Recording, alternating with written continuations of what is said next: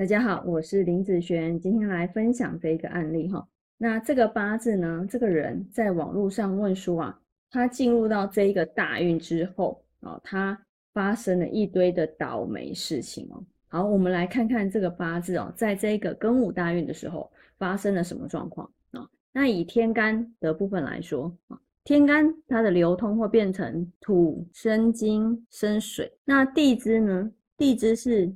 火生土，哈，有伤的一个部分，所以呢，那这个有啊，一旦伤的时候，它就变成了叫做地支的日主受克了。好，你看啊，日主嘛，日主代表谁？就代表自己我的意思。那自己受克代表有人来欺负我。如果我的内容还不错，欢迎订阅我的频道。命理也可以从不同的角度去观察哦。你定好了吗？别错过任何学习的机会。赶快订阅吧！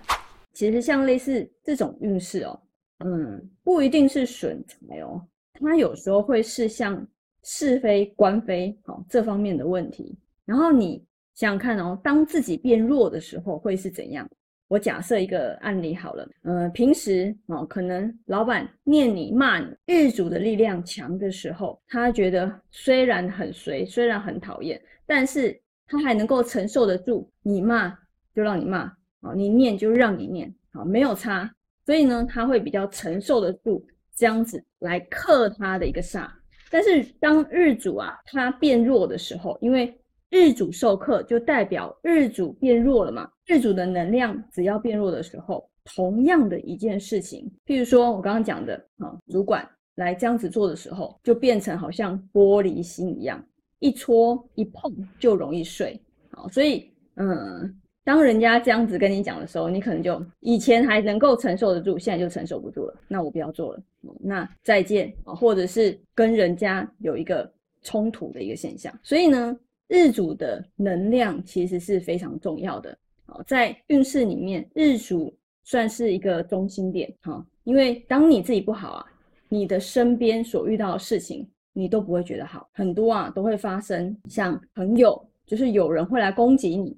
那攻击的对象可能来自于朋友、同事、主管、老板、诈骗集团。好，他会是属于一个嗯攻击别人突然来攻击你的这个现象啊。所以呢，呃，这样子的运程，他说他发生了很多的倒霉的事情啊，不一定是损财哦，哦，一般会是这种嗯有的没有的生活上的琐碎事，让你会觉得心烦。